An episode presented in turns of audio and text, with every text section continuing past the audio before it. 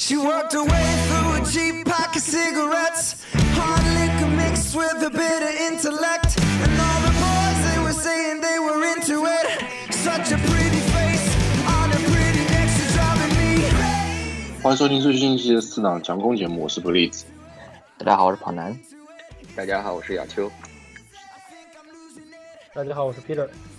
呃，今 今天呢是我们休赛期的第一期节目呢。这个第一期节目我们就应这个观众前两天的留言要求啊，嗯、我们先来聊一下这个，嗯，一个非常有意思的话题，叫叫做大家去哪儿？呃呃，具体意思呢，就是我们将来讨论一下这个自由市场上非常呃大尾的几几条大鱼啊，就他们这个未来的动向。然后今天节目呢，我们将会比较关注在这个最重要的位置四分位上面，然后聊一下呃几位四分位的具体动向，然后根据这个我们可以做个预测，他们最后会去哪里，然后过等坐等大概几周之后打脸吧。好的，呃，首先呢，我们要来聊第一位球员。其实这一名球员应该，嗯，就他意就是就是实际意义上来讲，他现在还是自由球员，但是基本上呢，他应该是不会有挪窝，就是移动的情况。呃，这位球员呢，就是 Jubres。这个我们让老跑男来介绍一下我刚刚所讲的这个情况。呃，老朱现在跟全家人带着老婆小孩在夏威夷度假，然后神不知鬼不觉，突然有一天在夏威夷应该是 hiking 的时候，可能是心情大好，看到了蓝天白云，看到了大海，然后看到了一呃广阔的山脉，然后突然呃社交网络心情大那呃心情大发，然后发了一条 ins，呃宣布。就向世界宣布，我老朱要回圣徒，所以，呃，我不知道老朱是不是 ins 官宣这个，呃，要要续约的第一人啊。不过这个形式，这个还是很有新意的，然后也是相当于给稍显平淡的一个 NFL，呃，新闻界支出了一个重磅炸弹，然后大家也就正围绕这个 Drew Brees。呃，回归的问题展出了一些讨论，尤其是 Drew Brees 他宣布回归之后，那么圣徒的另外两位替补四分卫啊，一个是 Teddy Bridgewater，还有一个就是呃瑞士军刀。那么这两位他们的动向也就会引起大家很多的猜测了。呃，接下来这名这两名球员呢，应该说，呃，首先 Teddy Bridgewater。呃，大家从他上赛季的表现来看呢，嗯，这名球员的水平还是在的。在经过这个大伤，然后休休停停这么多场比赛之后，呃，这么多个赛季之后，呃，个人感觉他应该还是能够在一个嗯二二流球队觅得一个这个主力四分位的位置。呃，大家觉得他这个未来的动向呢，大概怎么看呢？其实你如果看上赛季老朱，就是因为那个。手指缺阵的那几场比赛，那个 Teddy Bridgewater 带队应该是取得，应该是取得一个五场比赛胜利，是全胜，就对五连胜的这么一个成绩。就是一方面，你可以说，因为这个圣徒整个的这个进攻体系啊，呃，跑位这边阿那个阿文卡马拉，包括外接手这个 Michael Thomas 的存在，还有他的那个全能全能四分卫。我们一会儿会说到那个 Tyson Hill 的存在，但是其实这个 Teddy Bridgewater 还是说明他这个大伤出狱以后还是有一定的水平在的。然后呢，但是我觉得他今这个这个休赛期究竟能跟哪个队签约，可能更多还是取决于他想要多少钱，就相当于他这个他希望他在新赛季的这个年薪是多少。那如果你如果你如果有有些球队需要四分卫的球队把他签来打首发的话，那他我我个人感觉，如果作为一个首发的四四分卫，他的平均的这个年薪应该应该至少是在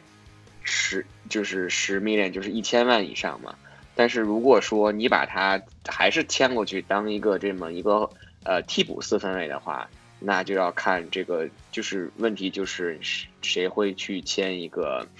他应该现在年龄也不小了嘛，所以就是谁会签这样的一个四分卫去继续当一个当一个替补四分卫？但其实他这个在联盟里也算一个比较独特的人吧，因为现在其实联盟都是推崇这种双威胁，但其实真正能老老实实在口袋里待住了，然后把这个球传得很准的人其实不多。他其实挺奇怪，作为黑人四分卫，但是他是一个这个以这个 pocket pass 为主的一个球员，所以他可能吸引的球队可能会比较特殊吧，就是更喜欢这种啊传统的口袋传球的时候，比如说爱国者。爱国者，嗯，这个问题呢，关于爱国者需不需要有一名呃优秀的四分卫的问题，我们可以等会再聊。呃，接下来呢，当然就。呃，要聊到这个圣徒队的第三名四分卫啊，其实其实也不能，就他位置是四分卫，但是嗯，他大家可以知道，哦，这这名球员就是我们刚呃亚球刚提到的那个 Tyson Hill，呃，Tyson Hill 呢也是在这个休赛期呢成为一名自由球员，嗯，但是他由于他的这个，首先在这个传球的质量呢，他传球数量本来本身就很少，呃，加上他这个。更多的使用还是以外接走，就这个近端锋跟很多这个特勤组的工作为主，所以我觉得他被拿到就是在休赛期之后被交易到某队成为一名首发四分卫的概率，一基本上呢应该是基基本上为零。当这个替补四分卫就是第二替补四首第一替补四分卫的概率都感觉特别低。呃，这个 Tyson Hill 在应该是两周之前还是上周的新闻的时候，他接受采访的时候表示，他想要一份，就是他希望到一个球队能出任首发四分卫，然后想要一份这能匹配上首发四分卫的这个年薪。但是他的这个存在其实也是比较比较特殊的，就比如说上个赛季，其实如果你真的以一个四分卫的标准去衡量他的话。那他整个的二零一九赛季季后呃，就是常规赛加上季后赛，他一共只有十三次传球，十三次传球里只有六次成功，这样一个不到百分之五十的传球成功率，没有达阵的情况下，还有一次被超截。所以说，其实你作为一个四分卫去评判他的话，不仅不仅他的数据的样本很小，其实他也应该是不及格的。那他更多的存在是依赖于就是。圣徒队的这个这个体系存在，就是当他跟老朱同时在场上，呃，列阵的时候，或者是说就把他摆在这个四分卫的位置上的时候，其实这个圣徒的主教练其实是设定了一些比较特殊的战术让他去跑，所以才我们才看到他上个赛季应该是一共有呃四次还是五次接球达阵，然后自己还有一次冲球达阵的这么一种表现，所以我觉得。从我个人角度来讲，我觉得他想要一份就首发四分卫这种这种年薪，或者是到另外一个球队去打首发四分卫，这个有点怎么说，有点天方夜谭了。就除非哪个球队真的就是豁豁出去了，想试一试。因为毕竟这个 Tyson Hill 他应该也已经今年已经三十岁了嘛。那作为一个三十岁的这么一个年龄的话，他可能肯定是想给自己要一份大的合同。我觉得，既然老朱已经呃决定留在圣徒再打一年，那这个 Teddy Bridgewater 就是基本上百分之九十九十五的概率会走的话，其实如果圣徒队可以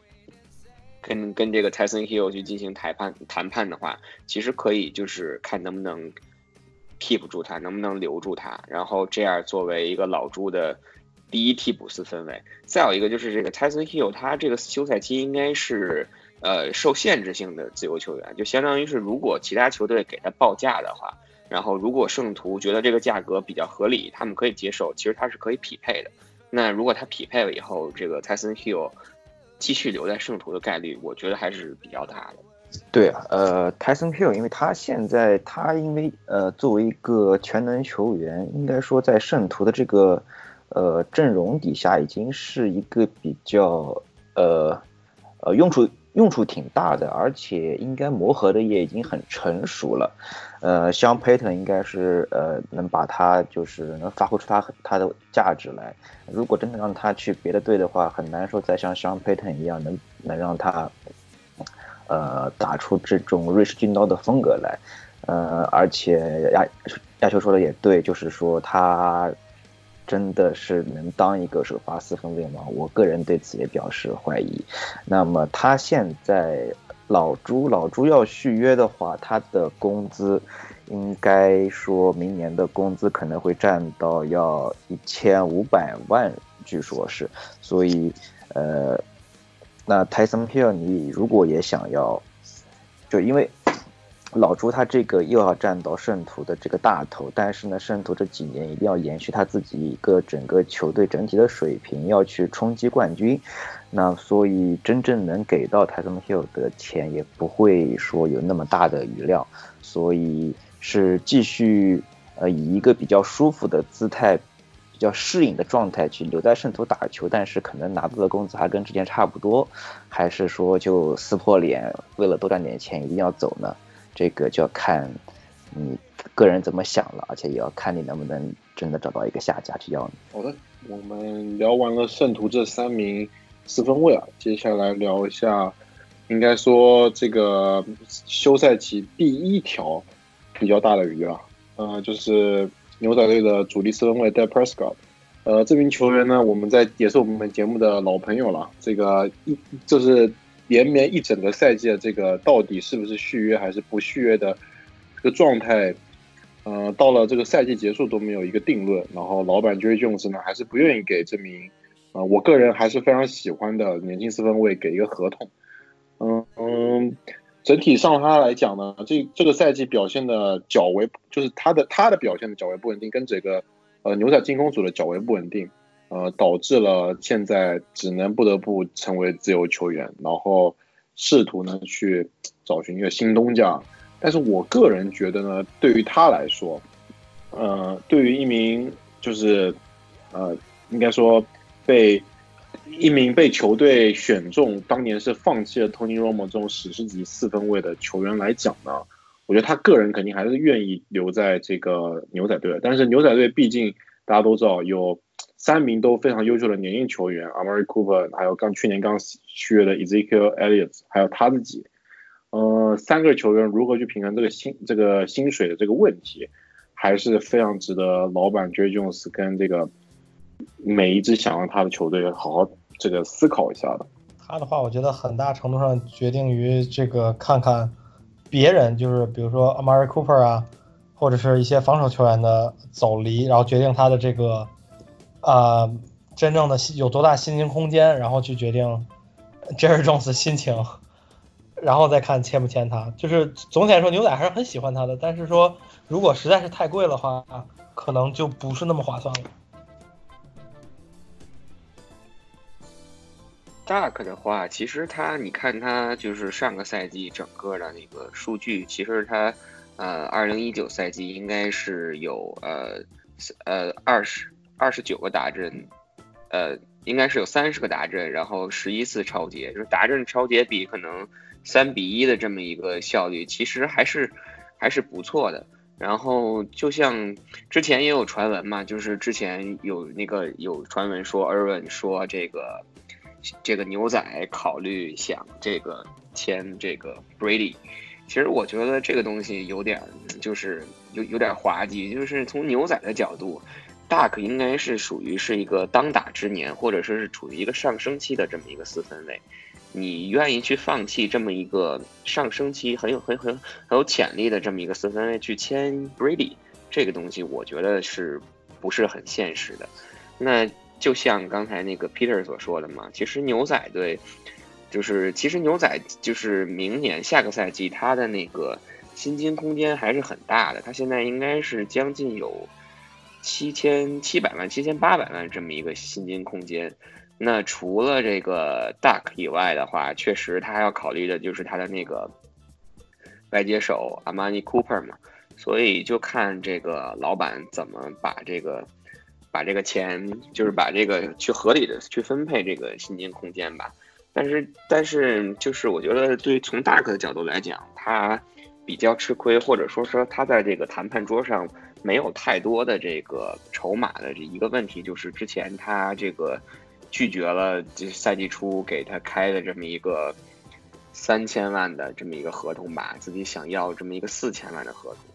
所以可能他也要重新去评估一下自己的价值。但是说实话，按他自己想要的这个身价，在现在的这个自由市场上，包括四或者说是四分位空缺的这个球队来说，应该说除了牛仔以外，没有其他的球队会会就是能给他能给出他这个价。所以我觉得他可能还是留在这个牛仔的可能性就是非常大。嗯，我们来关注一下牛仔他在明年啊，就是后面选秀的一个顺位啊。他首轮的话是一个第十七顺位，所以说你以一个第十七顺位的话，我们基本上可以排除牛仔去抓一个新四分位的这么一个一个概率了。呃。在外接手上面的话，一个是 Amari Cooper，还有一个 Randall Cobb，这两个其实都是会成为一个自由球员，所以就看会不会就是把这两个直接就放弃，然后他们也许首轮十七顺位去抓一个外接手，还是一个非常划算的一个选择。所以如果这么做的话，确实能省出一部分的薪资空间，然后来给 Duck。嗯。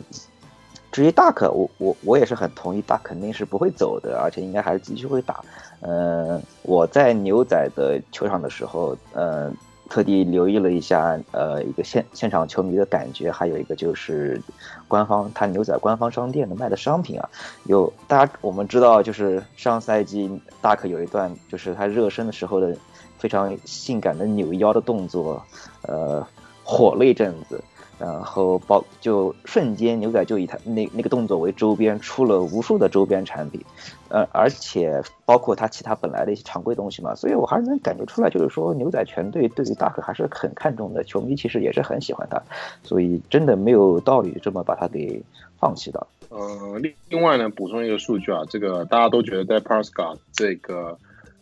就是打到现在呢，就他并不是这个无论是进攻组还是防守组，牛仔队这。呃，几年来最重要的明星，呃，毕竟他这个风风头一直被他的身边的好朋友 Ezekiel 抢过去嘛。但是呢，刚看了一下数据啊，就是我们之前所提到的这个 passer rating 数据呢 d e p r e s c a 可是，呃，他现在生涯的那这个 passer rating 是九十七，这个数据呢可以排到这个所有历史的所有四分卫中可以排到第五名，和 Tom Brady 并列第五。然后是牛仔队的队史第二，所以整体来讲，对于他的这个呃能力，我觉得还是很认可的。所以就还是看看，呃，最后操作是怎么样嘛？还是希望他能够去留在这支充满历史的球队，然后可以继续拼搏下去。好的，接下来呢，我们来聊一下，应该说是除了我们最后的要最后要聊的一名球员之外，应该说自由市场上最大。嗯，就是最有，就是，呃，应该说实力最强的一名四分卫，呃，最能影响整个局势的四分卫，而且他也是，呃，在前前几周已经确定自己肯定是会离开已经效力多年的这个洛洛杉矶闪电队的，呃，大和 Flip Rivers，呃，Flip Rivers 这个他的这些数据啊，跟那些辉煌的表现，就这边不多说了。然后关于他到底会去哪里呢？也非常多的这个说法，呃，反正肯定是呢，是绝对不可能再留在这个闪电队的。呃，有说他可能会去跟 Tom Brady 互换的，呃，也有说可能去那个海盗队跟 James Winston 互换的都有。所以，呃，他的去留问题确实是应该说可以影响到一大一大票球队明年的整个发展的态势。是的呀，老头现在。能力上还有，主要是去年打的实在是不好看，让很多人去质疑他。但是你要看他前一年的表现，然后包括去年整个球队的伤病情况，其实你发现大河还是很有能力的。就是而且他的经验为一些就是已经有足够阵容深度的球队也能带来很多的很大的帮助。如果有比如说哪个球队有个年轻，然后需要雕琢的四分，但是未来的这个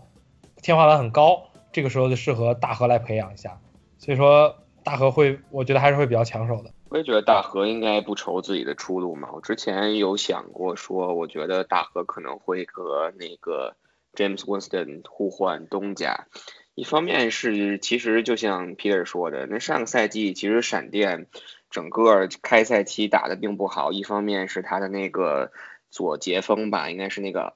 奥康，应该是呃，就是直接就赛爆，然后他那个中锋也是打了，可能具体我忘了，应该是就是打了几场，也就是这个赛季打不了了，所以等整等于说你给大河留下了一条就是比较残缺的这种进攻锋线，然后再加上最开始他的那个那个跑位 Marvin Gordon 就是闹闹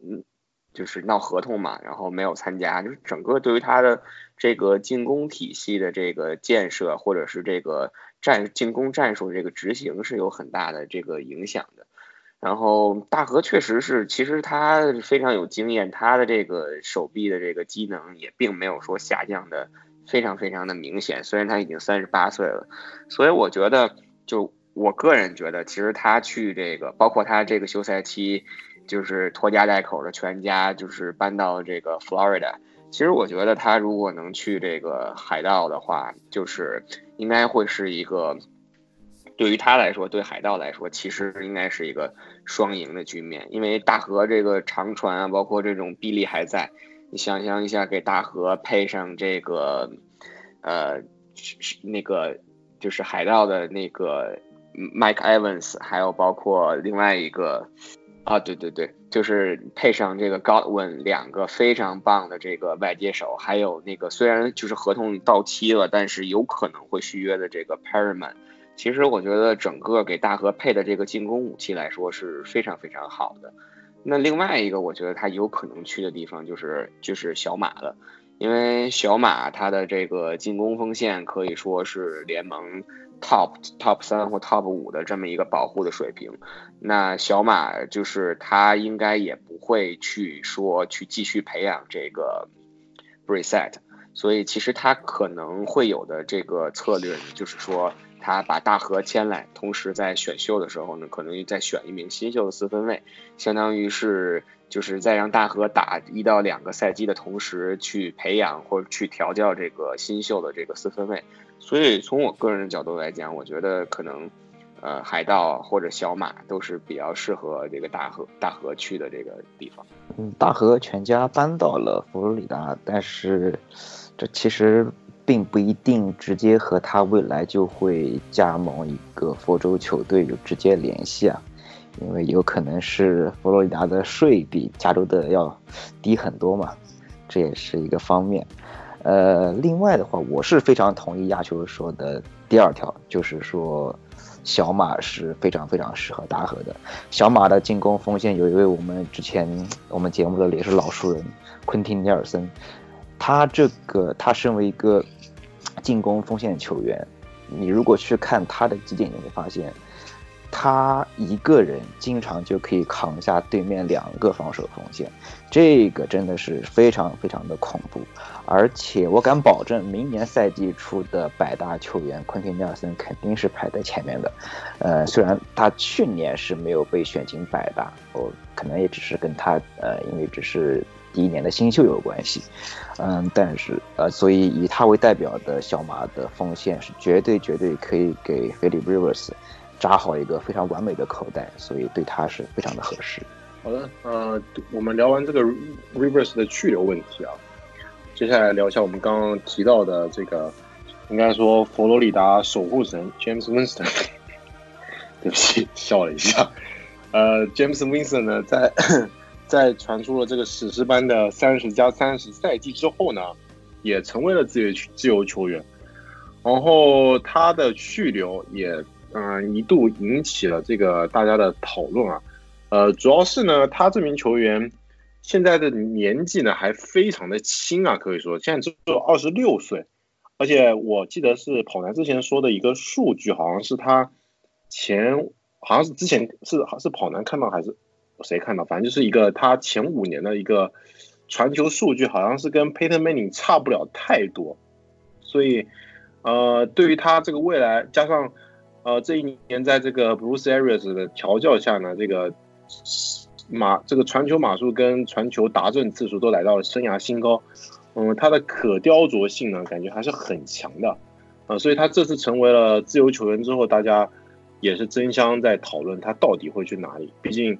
呃，按照这个势头呢，下赛季如果他能够呃，把自己的一些就是传球的选择再控制的稍微那么好一点，呃，成为一名真的优秀的 franchise quarterback 或真的很棒的精英四分卫，呃，我觉得以他的这个身体条件还是很有可能的。呃，那个那个数据我想起来了，是是比较 James Winston 生涯的前三赛季和呃大曼宁的生涯前三赛季，其实是 James Winston 还是比大曼有一个比较更优秀的一点的表现，所以说，所以当时我们就是说不能以他之前的一个 不太好的表现来就否定这位前海斯曼获得者的一个一个未来啊，嗯。我说一个这样一个，就是我记得之前看到的一个新闻是说，海盗的主教练 Arians 他，哎，我不记得是不是我看错了，还是看的什么地方。但是如果我没记错的话，是他这么说的，他是说，呃，如果没有他，我可以做得更好，好像是这么一个话，是这么个意思。所以这个就让人有点呃浮想联翩了，因为 Arians 他，嗯，海盗请他是因为 Arians 就是。因为他写过一本书嘛，叫那个呃，叫什么？The QB Whisper 还是什么？The Helmet Whisper，反正就是说，呃，阿瑞斯是一个非常非常善于调教四分卫的一个教练，这也这个是海盗特地请他出山，嗯，来调教 James Winston 的一个原因嘛，嗯，这个赛季的表现嘛，只能说是呃中规中矩，肯定是没有达到一个他们海盗的一个预期，而且。阿远斯又说了这么一句话，呃，对于这句话的出处，可能回去还得再做一个查证。但是我记得是看到了他在那说了一个，就是有有这么一个含义的话。所以说，嗯，可能真的他对 James Winston 并不是说特别的满意。这个 Winston 这个休赛期刚做了近视眼的手术，他对，我也想跟他说这之前他之前看到的都是八个外接手，算上脚位，一共八个外接手。现在还可以只能看到四个外接手和四个脚位了，或者是更少，所以我觉得应该会好一些。对，这个这个不开玩笑，确实确实是他这个，但是你从另外一方面去讲，那是不是他这个做了近视眼的手术，可能连连找自己的这个，可能之前找自己的外接手就很模糊，就随便就就一扔，但现在因为看得过于清楚，可能也会影响到他这个。传球的这个或者是达阵的这个效率，呃，我刚才想说的是，海盗其实这个休赛期，它的这个整个这个休赛期的薪金空间是有八千万，应该是整个这三十二支球队里排第四多的。那你看他整个这个休赛期，就是这些到期的自由球员里，我觉得他他的重点或者说他第一个续约的目标，应该是他的那个线位，呃 s h a q u i l Barrett。那 s h a q u i l Barrett 上个赛季加盟这个海盗了以后，单赛季就奉献了十九点五次擒杀。你要知道，他过去四个赛季，就是加盟海盗之前，过去四个赛季在野马一共才有十四次擒杀，等于说他这一个赛季的这个这个表现就完全超越了过去四个赛季。你不能可可以说，呃，就说不能说，可能是他现在就是整个这个海盗防守组的这个。领军人物，但是他在整个这个防守组当中起到的这个作用，可能也是，呃，很靠前，或者是有这么一个领袖的这么一个作用。所以海盗队手握这个八千万的这个薪金空间，可能第一目标应该是我我觉得应该是先去续约这个是 Q Barrett，然后再接下来再去考再去去考虑这个 James Winston 的这个问题，因为他确实就是。像刚才跑男说的嘛，他的这个教主教练 Adrian，他比较适合调教这个年年轻的这个这个四分卫，但是就是还有一个问题，就是这个老老头也有一个比较大的就很固执点，就是他他不喜欢用，就是明确说他不喜欢用这个金端锋。那其实其实海盗的那个金端锋 OJ Howard 的也是一个也是一个嗯全明星级别或者说是接近全明星级别。这么一个水平的这个近端锋，然后再加上这个 OJ Howard，的其实他占的这个薪金空间很少，只有只有三百五十万左右，所以就是如果你不去用这个 OJ Howard 的话，那你就要去去想办法。如果继续签了这个 James Winston，继续续约 James Winston 的话，那可能还需要给他的这个外接手，甚至是包括他的这个跑位有有一些补充，因为我们知道这个海盗队其实他的跑球并不是很出色，上个赛季他两个跑位，一个是呃，应该一个是那个。呃，Payton Barber，还有一个是 Payton Barber 和另外一一个跑位，这两个跑位加起来的表现都不是很理想，所以他可能也会需要在这个自由球员市场上去考虑起，啊呃对，应该是 Rainer Jones，就是这两个跑位其实他表现并不是特特别的出色，所以他可能还需要把这个钱去留到去去想补充自己的这个跑位，所以我觉得，我觉得可能留队的，我觉得 James Winston 留队的几率应该。就就五成五成吧。好的，嗯，接下来呢，我们在聊汤姆同学去哪里之前呢，我们再来聊一下最后一名。呃，应该说也是，嗯，怎么说呢？是也是一名不错的四分卫，但由于上赛季的某些原因呢，就被在赛季中途被教练拿下来了。结果拿下来之后呢，球队战绩一路长红，一路达到了。呃，美联冠军赛最后只输给了当届的超级碗冠军酋长队。这名球员呢，就是也是另外一名前海斯曼奖得主，呃，田纳西泰坦队本赛季的四分卫马克斯马瑞尔呃，这名球员呢，也是有点像 James Winston 一样，就是呃，大家对他的期望非常非常的高。然后，由于他出色的身体移动能力，加上呃，精准传球被选进了这个联盟，呃，但是这么多年呢，四五年都没有打出优秀的成绩，结果打到现在呢，也就也不过就二十五六岁，所以大家对于他的去留也是，其实也可以参考，嗯，我们之前我们刚刚就对于 James Winston 的讨论了，但是唯一的差别在于呢，Marcus Morita 这这个赛季基本上只打了半个赛季的比赛。呃，那边 Winston 是打了整个赛季，而且是传出了三十次达阵，然后超过呃五千码的这个优质数据，所以呃，我觉得，但是呢，我觉得首先不知道泰坦队愿不愿意去续约这名球员，毕竟呃，就是大有那句俗话说嘛，就是如果你在赢球了，最好就是不要去变动自己的阵容。嗯，在他们已经这个赛季做出了非常巨大的突破的情况下，嗯，会不会去不用这个我们的老朋友这个 t e n n y Hill 而去重新用 Mariota，或者是 Mariota 有可能去别的地方，也是非常值得大家讨论。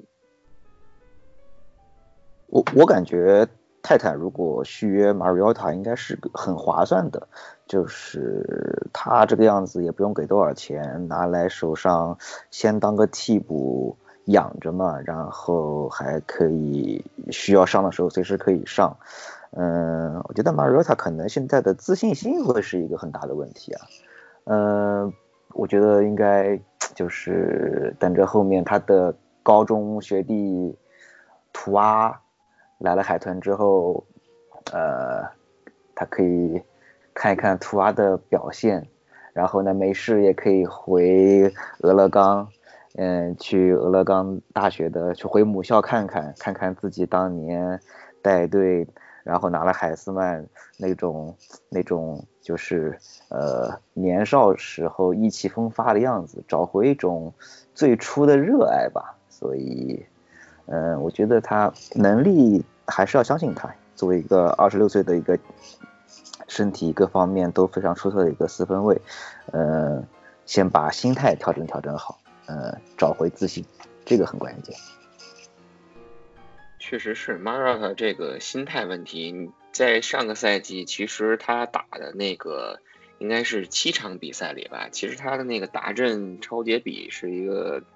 三比一，就是或者说你他一共是六个大阵，两个超节这么一个表现，然后这个每次每次传球大概能传出七点五码，然后 QB rating 应该是九十二点三，其实还是一个不错的这么一个数据。唯一可能稍微的就是说呃低了一点的，就是他的这个传球成功率只有百分之五十九点四，就是他的职业生涯最低。那去年是他的合同年嘛，他其实没有没有打出来，所以就就像刚才跑男说的，其实他今年的这个合同，不管他去哪个队啊，他的合同应该都不会不会太高。你可以去参考说去年这个圣徒给那个泰迪 Bridgewater 的这么一个一年就是七百万的这么一个年薪，或者说是包括 Tannehill 他去年在这个。在这个泰坦其实也是一年七百万，他只不过他是有五百万是由这个海豚很很慷慨的就给他付了这个钱，然后泰坦其实只出了两百万，所以我觉得我很同意刚才跑男说的一点，就是泰坦如果以一个这种类似的合同啊，一年比如说七百万的这么一个年薪去留下这个 Mariota，其实是一个很很划算的这么一个 deal。就很划算的这么一种交易，然后你把它作为一个替补的，应该说是一个替补的这么一个四分卫吧。但是问题就是，你剩下的这个钱，你是真的打算去拿出，比如说两千五百万的这么一个左右的这么一个年薪，去给这个 China Hill 的同时，你还要去考虑你去续这个 Derek Henry，所以这个也是泰坦考虑的一个问题。我只是觉得，如果这个 Variable 在这儿当一天主教练，或者继续当一天主教练的话，可能这个 Mariota 在泰坦就没有这个出头之日。所以，可能从他个人这个发展的角度来讲，换个球队，换个门庭，可能会是一个不错的选择。好的，接下来呢，来到了本期节目的收尾环节，也是很多球迷都很期待的。讨论环节就是 汤普雷迪去哪里？呃，首先呢，我先说一下自己的观点啊，我还是非常坚信的觉得他应该是不会离开爱国者队的。嗯，就像我们之前讨论过的，有一次节目里面讨论过的情况一模一样。我觉得对于他来说，嗯，去别的去，首先呢。就是他以这个这种呃非常突兀的方式结束了这个嗯看似很很强势的赛季，我觉得他不会就甘于就这么结束自己在爱国者队的生涯。如果是以一种比如说今年拿了超级碗，然后直接宣布退直接宣布离队或者宣布退休的形式，还是有可能。但是我觉得他肯定还是会愿意在这支球队嗯再做一年。而另外呢，就是 Josh McNeil 的留下呢，对于嗯他的留在爱国者队，我觉得是起非常帮助的作用的，啊，因为大家都知道他们两个的这个关系，加上嗯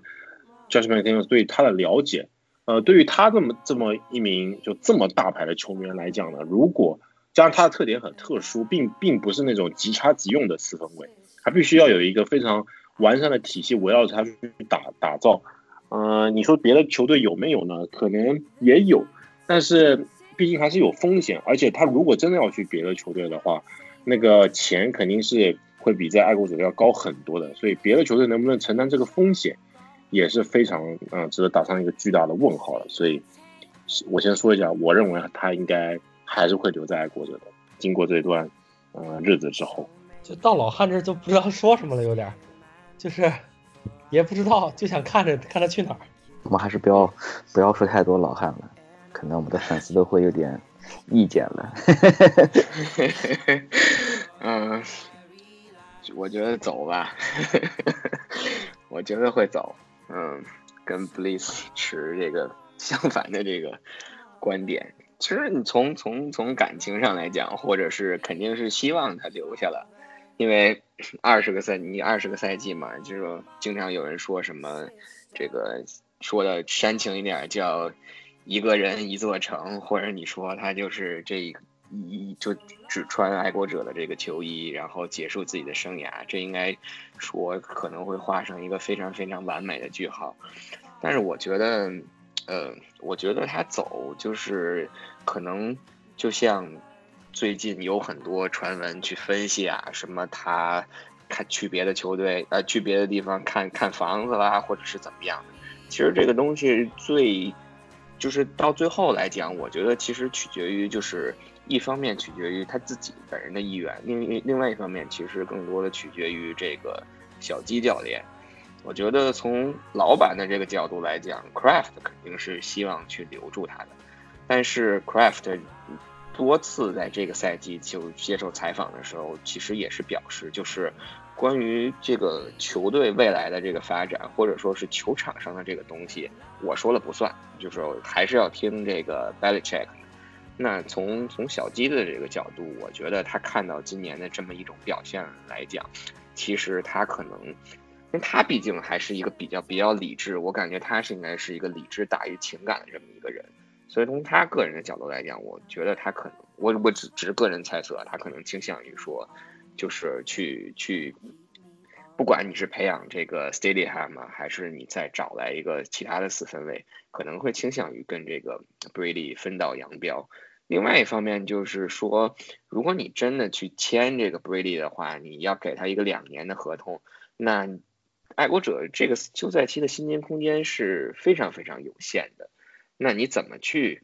你我们也看到上个赛季爱国者就是刚结束这个赛季，爱国者或者是 Brady 在进攻端表现的不好，其实很大程度上是取决于他没有帮手嘛。那你就在有限的这个薪金空间里，你你不能补充一些很有质量的一些帮手、外接手，包括近端锋。近端锋这是最让人头疼的这么一个。位置的话，那其实那 Brady 可能面临的这个处境跟上个赛季没有什么太大的区别，那他自己可能也会去说去去要考虑这个问题。当然了，这个东西有一个前提，就是我之前有突然也突然想到，就我记得这个赛季 Brady 就是爱国者在主场打完布朗的那场比赛。我们都知道，那个 Brady 其实跟那个小贝的私交非就是非常的好。那我们赛后也在那个球员通道里看见这两个人在那儿交谈甚欢嘛。那如果说咱们就是做个假设，如果你爱国者能在这个休赛期，比如说你交易来这个小贝的话，那么可能对整个的这个进攻锋线的这个帮助是有一个质的这么一个提高。那 Brady 可能会会留在留在这里。当然了，你要去交易小贝也不是很容易的事儿，你可能要付出你的首轮签的这么一个代价，所以我觉得，我我个人感觉，综合来讲，我还是觉得他可能会走吧，就是也要做好这个心理准备。我持我之前已经提过的一个观点，他要么就留爱国者打，要么就退役，因为其他任何一个队伍你去了。球迷都不会接受的。好的，呃，关于这个球员呢，这名球员我们还是不要多，呃，多说了。毕竟这个他当他做出决定了之后，我们肯才会再进行呃接接着的讨论。啊，孙一鸣这种呃这么史诗级的球员，嗯，这个在生涯末年的这个动向还是非常的有趣的。好的，嗯，今天节目呢。我们大致给大家梳理了一下这几名呃非常优秀的四分卫，呃，在这个接下来可能的动向。对，话说这个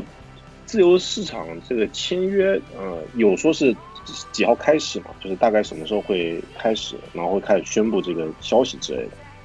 对，就是三月十八号开始嘛，然后可能之前两天的时间，它有一个叫 tempering period，就是你可以去跟这些。合同即将就是合同到期啊，是四分是这个自由球员的这些球员，你去跟他接触，然后给他报个价什么的。所以呃，等到这个好像也没多久了，也就嗯一个多月，到时候可能接下来一个月呢，关于这些大牌球员的消息呢也会一进呃出来，所以我们到时候会给大家做节目继续跟进啊。好的，呃，本期节目呢，我们内容就大概先是这样子。